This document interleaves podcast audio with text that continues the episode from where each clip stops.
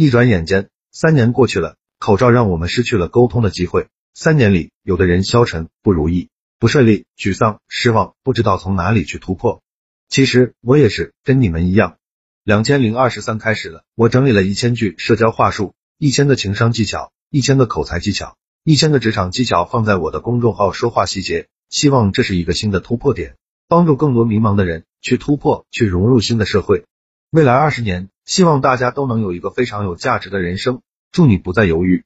一、没有实力，嘴巴就要甜；二、不懂人性，多看宫斗剧；三、社保医保交不交，往往可以看出一个人的见识；四、夫妻吵架，只要你能忍住三分钟不说话，这种争吵马上就会过去；五、婚后异性之间所谓的纯洁友谊，要么相互有好感，要么掩人耳目；六、总是一天三顿面条的人，要远离。因为他不会照顾到身边的人。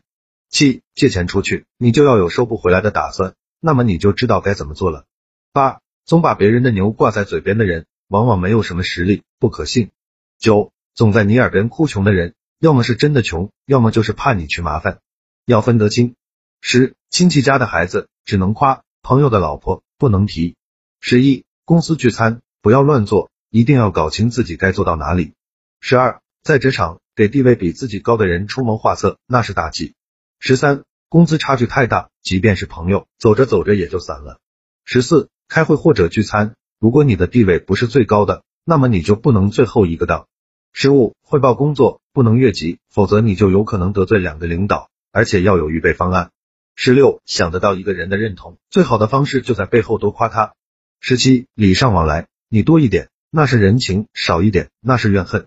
十八，一个圈子里面，你是混的最好的那一个，那么你就要换圈子了。十九，劝了别人两次就不能再劝了，你永远叫不醒一个不在一个频道的人。二十，做人一定要先爱自己，再爱别人，否则痛苦的只有自己。二十一，不要轻易欠别人人情，有的人情是别人故意的，真的很难还。二十二，和人聊天最能亲近的方式就是聊他不喜欢的人，聊他感兴趣的事。二十三，和女人讲道理。最后你都不知道自己在说什么了。二十四，熟得太快的人，往往都是有所求。二十五，对自己有利的事情，趁领导开心的时候再提，要懂的。二十六，职场在领导面前太主动，那是讨好；在同事面前太主动，那是炫耀。二十七，争论过一次的人，以后就不要再争论了，你们的高度不同，立场不同。二十八，说实话是最让人反感的行为，没有之一。二十九，不想喝酒，一上来就别碰杯，碰了。人家敬你，你又不喝，就有点打脸。三十，一定要远离爱抱怨的人，他潜移默化的让你变成了和他一样的人。三十一，人生在世，一定要做一回老板，打工一辈子就会有遗憾。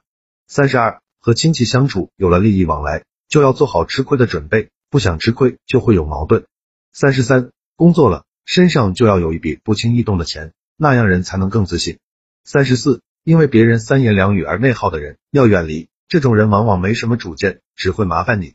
三十五，安慰别人，多自嘲，这是聪明人的做法。三十六，不喜欢的人就要远离，你不想保持距离，只会内耗自己。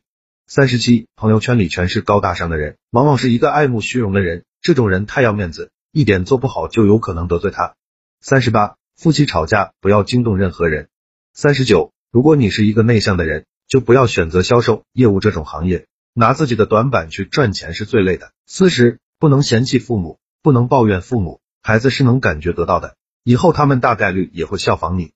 四十一，结了婚，异性就是距离，只能远不能近。四十二，远离无用的社交，你会发现自己的生活会变得很轻松。四十三，公司的厕所是最能听到实话的地方。四十四，赚钱的副业也是赚钱的一种，不要告诉任何人。四十五，在职场还是要有一定的脾气。不是自己分内的工作，该拒绝就要拒绝。四十六，和孕妇相处有气也要憋着。四十七，计较最多的往往都是身边人，越熟悉越计较，保持距离最重要。四十八，办公室吃零食别独吃。四十九，人走茶凉，不仅仅在职场，包括朋友亲戚。五十，别和有不良嗜好的人做朋友，真的会被拉下水。系统整理起来，我花了很多时间精力去做这件事，开了一个微信公众号。计划更新一千个口才情商技巧，非常值得反复阅读。现在已经更新一百多条了，名字就叫说话细节。同时